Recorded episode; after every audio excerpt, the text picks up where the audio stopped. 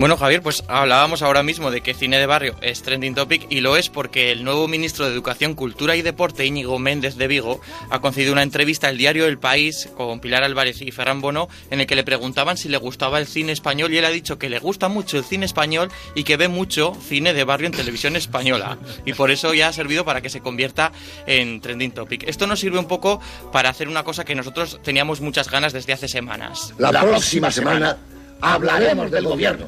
Bueno, nosotros vamos a hablar hoy y vamos a hablar del gobierno y de la clase política española en general, de los de unas siglas y de los de otras, porque si algo tienen en común casi todos nuestros políticos es esa mala costumbre, esa mala costumbre de mentirnos a la ciudadanía. ¡Mire! ¡Mi nariz! ¿Qué pasa? Puede que no me digas la verdad, Pinocho.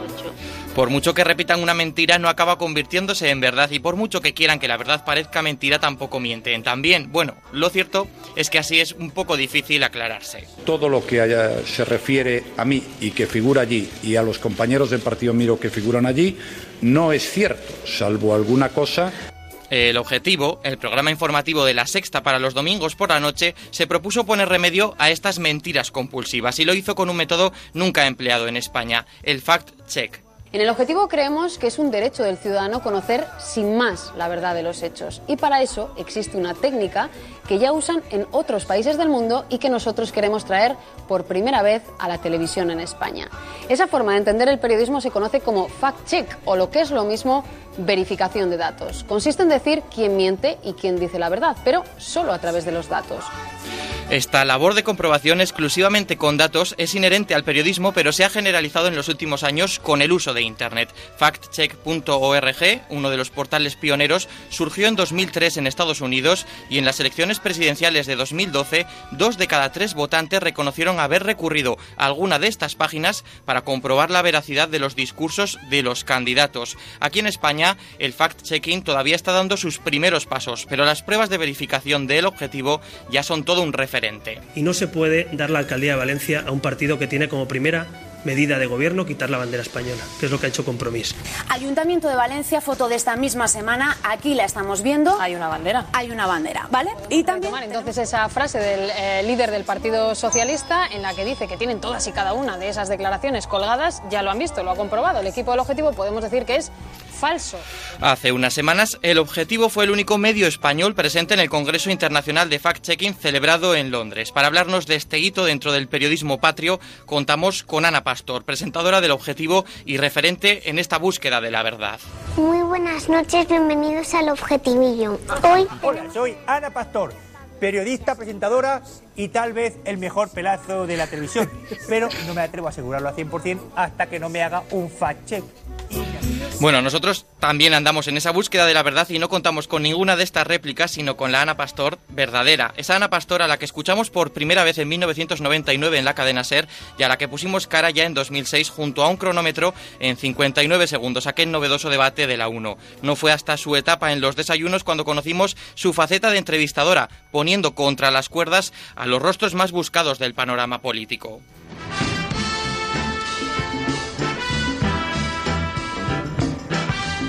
El presidente Pérez dijo que usted va a ser el próximo en caer y me gustaría que en la misma televisión donde el presidente Pérez lo dijo, usted le responda a Israel. Dijo que Ahmadinejad será el siguiente. de ninguna de las maneras. Hay temas muy importantes en España y en el mundo para que vayamos a hablar de ese tema. Bueno, ya sabe que aquí los asuntos importantes no solo los decide usted, los decimos también aquí esta mesa. los grandes electores, Anita, no se equivoque. Y eso es lo antidemocrático. No estoy acostumbrada ni a responder preguntas en las entrevistas ni a que me llamen Anita, ya se lo digo. Tiene unos telediarios. Vamos a, vamos a escuchar. ok, aguantar. Vamos a escuchar por aquí a Alberto Potasio. Esto lo digo riendo, ¿no? Como otros que se han peleado con usted. Sí, pero ninguno ni ninguna en quien usted está pensando me ha llamado señorita Rottenmeier. Ana Pastor se reconoce discípula de Iñaki Gabilondo y Jeremy Paxman, maestra de las preguntas y sobre todo de las repreguntas y seguramente una de las periodistas más insistentes. Permíteme insista. Con permiso de Matías Prats, claro. Con la llegada de Rajoy a la, a la Moncloa y la salida de Fran Llorente como director de informativos de la televisión pública, Ana Pastor es cesada de los desayunos de televisión española y decide abandonar el ente público. Por eso, desde 2013 presenta cada domingo El Objetivo en La Sexta, el programa que ha sido escogido para representar a España en el Congreso Internacional de Verificación de Hechos. Y ya, bueno, tenemos al otro lado del teléfono a Ana Pastor. Ana, buenas tardes. Hola, buenas tardes. Bueno, Encantada de saludaros. Igualmente, en primer lugar, queremos agradecerte mucho el hecho de que hayas hecho un hueco en este domingo para atender a, a Internet en la onda y de verdad, en nombre de todo el equipo, te lo agradecemos. Nada, hombre, aquí estaba escuchando lo del trending topic de cine de barrio que, que yo diría en fact check, en lenguaje fact check que es una gran verdad. Debe ser que el cine español se resume en cine de barrio. Claro. dicho queda, dicho queda. Bueno, Ana, eh, no pasa desapercibido que tú eres una gran tuitera, ya desde el 2009 llevas dando aquí tweets eh, en, en Twitter. ¿Cómo resumes estos seis años? De hecho, estás a punto de cumplirlos ahora en agosto, seis años en, en Twitter. Pues mira, empecé por porque Ricardo Villa, María Maicas y, Charo, que eran compañeros de multimedia de televisión española, me convencieron. Realmente al principio no le hice mucho caso a la cuenta, pero en cuanto entré, eh, el enganche fue bestial, ¿no?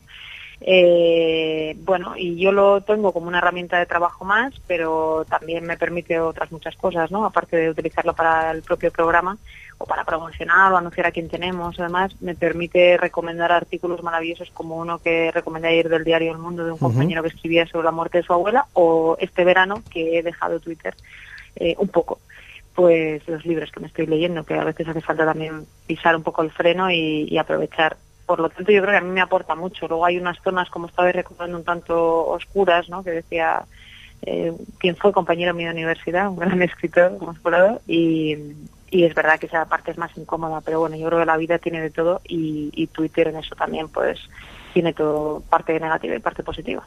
Es curioso que menciones justamente a, María Maicas porque fue la primera entrevistada en este programa allá en la altura cuando comenzamos.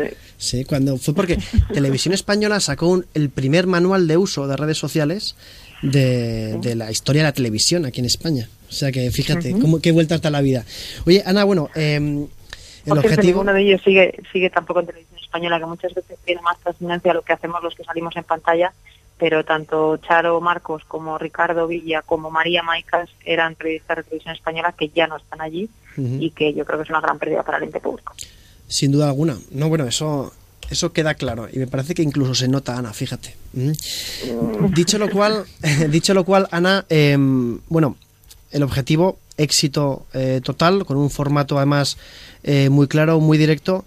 Eh, después de entrevistas como la que hiciste a, a, Manuela Carmena o a Pablo Iglesias o a otros eh, políticos, sí que hemos visto que muchas veces Twitter se vuelve un poco en tu contra. Y más que Twitter, se vuelven muchos usuarios en tu contra. Y es conocido que bueno, recibías... Sí, bueno, yo, yo, creo que depende un poco del entrevistado y del, del, del, propio tuitero si miramos a cada uno de ellos. ¿no? Mm. Es verdad que Manuela Carmena despierta, sobre todo en ese momento, muchísimas simpatías por el personaje, por el icono, por que despertó eh, cierta esperanza en un grupo de la sociedad española, en concreto en Madrid, y vino a una entrevista que fue pues como todas las demás. Yo no le pongo el calificativo, pero fue como todas las demás. Entonces es verdad que la gente más cercana, más empática o más, no sé cómo decirte, de, ni siquiera de su entorno, porque a lo mejor era la gente que ni la conocía, salió en su defensa. A mí me parece curioso cuando se, se generan esos fenómenos porque en el caso de Carmena ella no estaba en absoluto enfadada con la entrevista, uh -huh. ni mucho menos, ¿no? Y bueno, te llama la atención que el personaje lo vive de una manera y, y la gente en Twitter de otra.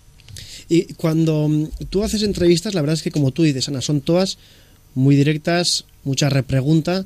Eh, ¿Recibes más críticas sé si se puede contabilizar de alguna manera, más críticas tú cuando entrevistas a gente del Partido Popular o de la otra parte de la izquierda, por así decirlo? Mm, no, igual, yo creo. A ver, cuando vienen personajes, digamos, mmm, tipo Esperanza Aguirre, que es como muy conocida, muy polémica, eh, muy directa, pues a lo mejor tiene más trascendencia eh, la crítica que te hace la gente del PP a lo mejor que si es un personaje del PP menos conocido de un perfil más bajo o alguien que no entra tan fuerte, ¿no? Eh, y con la izquierda me pasa lo mismo. Hay personajes de Podemos o de Ciudadanos que tienen más trascendencia o del Partido Socialista.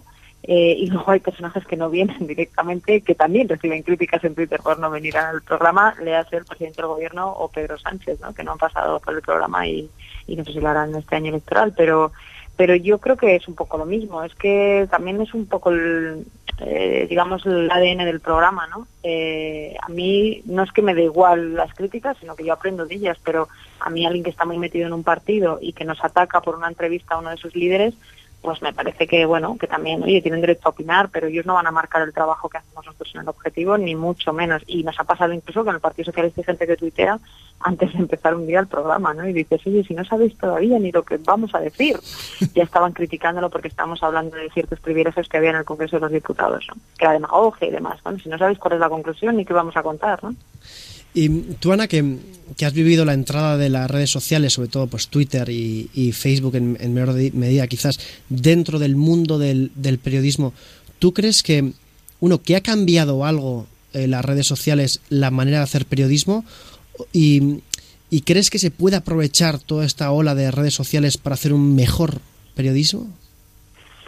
Pues no lo sé, es que mm, pasa como con todo, es decir, eh, las redes, evidentemente, yo creo que para mí la gran ventaja que tienen, al margen de que te permita eh, pues llegar ¿no? a, mayor parte del público, o por lo menos al público que se mueve mucho en redes, eh, para mí fundamentalmente la ventaja es que nos permite estar muy cerca de la crítica que nos hacen. Y yo creo que igual que les exigimos a los políticos que espabilen, que se regeneren y demás, nosotros tenemos que estar sometidos a, la misma presión, ¿no? Y yo creo que la manera más directa, ahora mismo, yo no conozco otra, sino que me la cuenten, que también quiero ser sometida a ella, es Twitter, ¿no? Y son las redes sociales, ¿no? Eh, nosotros no somos intocables, como no lo son, por supuesto, los políticos, pero tampoco nosotros. Y, a mí me parece que si nosotros nos equivocamos, y por ejemplo, recuerdo que hicimos un fact-check a, a Pablo Iglesias, eh, con cuánta gente que antes había votado al PP y al PSOE ahora eh, está dispuesta a votar a Podemos. ¿no? Bueno, pues no lo explicamos bien y quedó bastante confuso. Hubo mucha gente en redes que nos lo criticó. ¿Qué hicimos la siguiente semana? Rectificar la parte que no habíamos hecho bien y completarlo. Eh, los medios que yo admiro no son perfectos y no es que no se equivoquen nunca, sino que cuando se equivocan, rectifican, muestran sus defectos, sus debilidades y sus errores y se lo dicen a su audiencia y eso es a lo que yo aspiro. Y estas críticas eh, que comentas, incluso los insultos ¿no? que muchas veces llegan, ¿te han hecho en alguna vez eh, escribir un tuit y, no llegar a enviarlo por la que se puede llegar a montar? No, no, yo la verdad es que desde muy muy al principio eh, me planteé Twitter como, como la propia profesión que, que, yo tengo en el sentido mediático, ¿no? O la visibilidad. Lo que yo no diría nunca en el programa en directo, lo que no decían los desayunos o, lo digo ahora en el objetivo en CNN, no lo escribiría en Twitter, porque yo sí que soy muy consciente y en eso me ayudaron mucho las tres personas que os he mencionado a que todo quede ahí. Entonces es un absurdo que yo me meta. Primero, yo no insulto nunca, no lo hago en persona, no lo hago eh, en la tele y por supuesto no lo voy a hacer en Twitter, ¿no? Y para mí la única línea, porque yo creo que, como te decía, la crítica en el fondo es una ventaja y creo que nos tiene atados los pies a la tierra, ¿no? Pero sí que hay para mí una línea roja que es eh, la amenaza. Eh, la amenaza y el, insulto grave. Y yo he denunciado. Es verdad que en este país eh, me he quejado ya alguna vez en algún artículo que yo creo que no somos todos tratados igual con ese tema, ¿no? Y se monta una gran polémica por algunos tweets, pero no por otros. Y yo creo que tiene que haber un criterio. Si nos parece muy grave amenazar a alguien con violarla, matarla, etcétera, etcétera, reiteradamente, pues nos tiene que parecer igual de grave que te lo hagan a ti que me lo hagan a mí. No puede ser que, con una persona sea muy grave y con otra no. Entonces, me parece que ahí todavía está por definir, o por lo menos en España, porque yo creo que en otros países lo tienen más claro.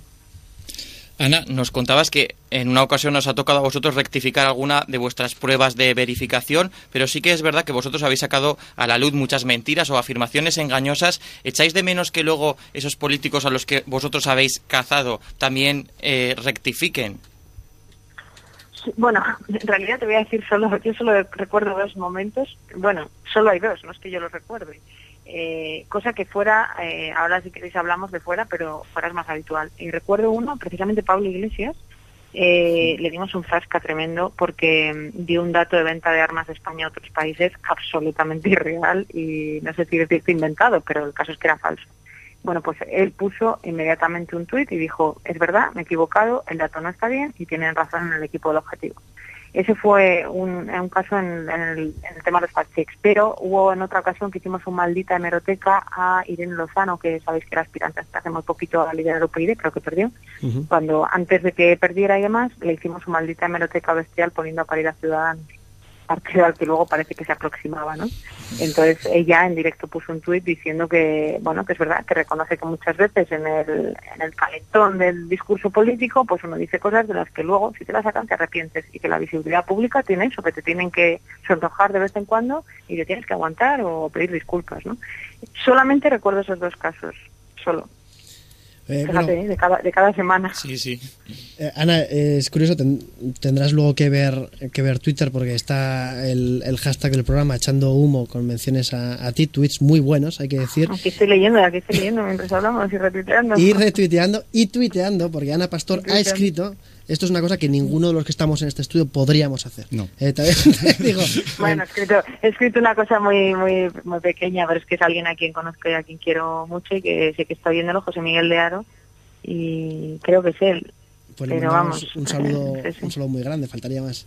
Ana, una preguntilla. A mí me gustaría saber, ya que, mm, bueno, eh, haces las entrevistas, eres muy insistente, sobre todo con las preguntas y, y, bueno, te has enfrentado ante muchos en- entrevistados. Me gustaría saber con qué entrevista te has sentido más cómoda o al menos eh, has pensado que era el entrevistado que menos te huya a las preguntas. Que menos me oye. Bueno, yo re- recordaría, por ejemplo, para, para que se vea también, jolín, que en todos los partidos hay gente con talento para estas cosas, hay gente que no, hay gente que da la cara, hay gente que no, en todos los partidos, ¿no? Por ejemplo, me parece que Albert Rivera es un tipo muy rápido en las entrevistas que te obliga a estar muy, muy atenta porque va a toda velocidad, como también me pasa a mí, que mucha gente, por cierto, en Twitter me lo me lo recrimina y a veces con mucho acierto, ¿no?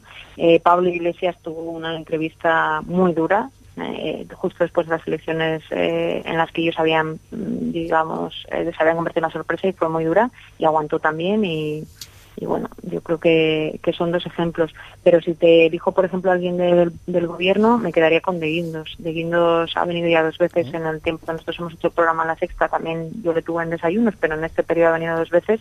La última fue especialmente eh, difícil para él por el momento en el que venía y es un tipo que siempre da la cara y que yo ahí no puedo ponerle ni medio pero, ¿no? Eh, y bueno, y del nuevo PSOE, pues como diría Rajoy, ya tal, porque no tengo muchas opciones, la verdad, donde elegir. Y, y bueno, sí que vienen a los, cuando hemos hecho debates electorales y tal, eso sí, vienen, digamos, eh, algunos representantes del PSOE al programa, pero en entrevista, pues te diría que son más difíciles. Eh, Ana, nosotros que somos eh, tuiteros acérrimos, eh, pensamos muchas veces que en Twitter no se puede discutir porque nadie puede ganar una discusión en Twitter, ¿no? Nadie tiene la última palabra en Twitter. ¿Qué crees que sería más difícil? ¿Finiquitar una entrevista en la vida real o realizar una, una buena entrevista en Twitter? Ay, yo en Twitter no sería capaz, no me siento capaz. es que me pasa eso, entro en bucles y ya se ven las entrevistas. El otro día estaba viendo una entrevista maravillosa. Yo tengo un documento en el guardado en el que me voy poniendo enlaces de YouTube de entrevistas que me gustan mucho y que me sirven de entrenamiento. Son todas terribles, yo parezco una monja al lado de todas estas entrevistas, una blanda. Eh, una de las entrevistas que vi hace poco y que recomendé en Twitter era eh, Jon Snow, no el de, el de la serie, es un periodista británico mayor que yo admiro mucho de la BBC, Sí. eh, perdón, de Channel 4 y que entrevistaba al líder, al Pedro Sánchez, digamos, de, del Reino Unido, ¿no? En el fin de semana en que era elegido, en fin, bueno, le hizo una entrevista terrible, ¿no? Eh, pero se enganchó con el déficit, entonces no había manera de salir del déficit, le estaba dando una porra tremenda. Esto en Twitter, imagínate lo que tú decías, siempre bien tiene la última palabra, porque a mí, cuando acaba el programa, acaba el programa, o sea, cortan, en Antena 3 cortan la emisión y yo seguiría hablando, pero cortaría, ¿no? En Twitter no, en Twitter puedo seguir enganchado todo el tiempo, con lo cual yo creo que no soy muy para el formato Twitter. Una vez Fernando Berlín, que es un amigo y periodista al que quiero y admiro mucho, me hizo una entrevista por Twitter. Y es verdad que es muy complicado, es muy complicado la limitación de caracteres y la limitación y, la, y el tiempo ilimitado, ¿no? Oye, ahora que hablas de justamente de Fernando, Fernando Berlín, que todas las mañanas durante el curso con, con la cafetera eh, es un programa que se emite por internet y que tiene un éxito bestial, o sea, bestial. ¿Crees que eh, los nuevos formatos eh, de cualquier persona que puede ahora emitir un programa ahora en- de radio, por ejemplo, a través de internet o los canales de YouTube, pueden hacer pupa o pueden hacer daño a los medios tradicionales? No, yo creo que cualquiera no. Lo que pasa es que Fernando ha dado con una fórmula que a mí me parece o sea, yo, yo, igual que creo que en la tele no todo funciona, eh, y no todo en prensa funciona, y no todo, a mí me encantaría escribir bien en prensa, pero es una cosa que me cuesta mucho, entonces cualquier periodista puede escribir, pues hombre, si ponemos el límite muy abajo cabemos todos, si lo subimos un poco, pues yo me quedo fuera, ¿no? Y esto pasa también con el tema de Internet y de, y de los nuevos formatos. Yo creo que el éxito de Fernando Berlín es que tiene mucho talento y que ha buscado una fórmula muy innovadora. Y un día preguntaba en Twitter, porque yo lo escucho muy habitualmente, ¿por qué ninguna radio lo ficha, ¿no? Sí. Eh, él además ha colaborado, por ejemplo, con, con nuestra competencia con la SER y demás, ¿no?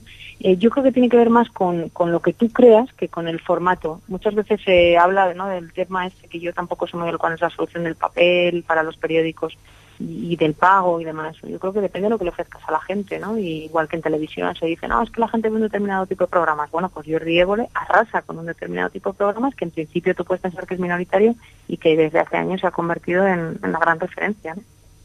Eh, y tú, Ana, que, viviste desde dentro la etapa quizá de mayor independencia de, de, la televisión española, como comentábamos un poco al principio de la entrevista, una etapa además que fue reconocida por los propios colegas periodistas, por premios, por los datos de audiencia. ¿Cómo ves ahora ya desde fuera la situación actual de, de televisión española? Pues con tristeza, la verdad. Eh, yo todavía tengo allí muchos amigos y gente a la, con la que he trabajado, lógicamente, y yo estuve muy poco tiempo si lo comparas con gente que lleva allí toda la vida, ¿no? Y sobre todo es que yo creo una televisión pública fuerte, decente, honesta, de la que sentirnos orgullosos, no los que solo los que trabajan allí, sino los ciudadanos que pagamos esa televisión y esos sueldos, ¿no? Eh, yo creo que el hecho de que Fran Llorente, que para mí es un referente uh -huh. claro y evidente del periodismo en España, esté no en un segundo nivel, en un tercer nivel, sino que esté absolutamente apartado de la primera línea de combate del periodismo, pues me parece un mal síntoma para este país. Eso en un país serio no ocurriría, no se lo podrían permitir y habría eh, más lío, ¿no? Pero bueno, vivimos en el país que vivimos. Depende de nosotros también. Muchas veces decimos, no, los políticos, bueno, los políticos no vienen de Marte, los elegimos nosotros, los votamos nosotros, los reelegimos nosotros y con esto pasa lo mismo, ¿no? Va a ser va a ser difícil, Ana, para la persona que suba luego el podcast a la web de Onda Cero, en quedarse con un solo titular de todas las cosas que, que has dicho. Pero bueno, mucha suerte para la persona que, que le toque porque...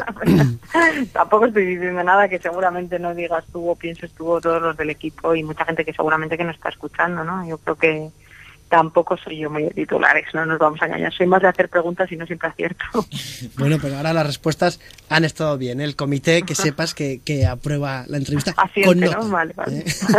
bueno, Ana Pastor, eh, Ana, muchísimas gracias por estar eh, en Internet en la Onda. Esta es tu casa y es tu casa porque es tu casa, pero aparte Internet en la Onda es como tu pequeña casita dentro de tu casa, que lo sepas. Yo os agradezco mucho y es verdad, porque yo soy muy fan de Alcina, que los que me siguen en Twitter lo saben, y muy fan de Julia Otero, que son muy diferentes pero muy compatibles y a mí me gusta estar en un grupo en el que hay tanta gente tan diferente y que convivimos de una manera tan normal. Así que muchísimas gracias a vosotros por haberme dejado estar este ratito en Onda Cero. Muchas gracias, hasta siempre Ana. Venga, gracias, un abrazo a todo el equipo. Inter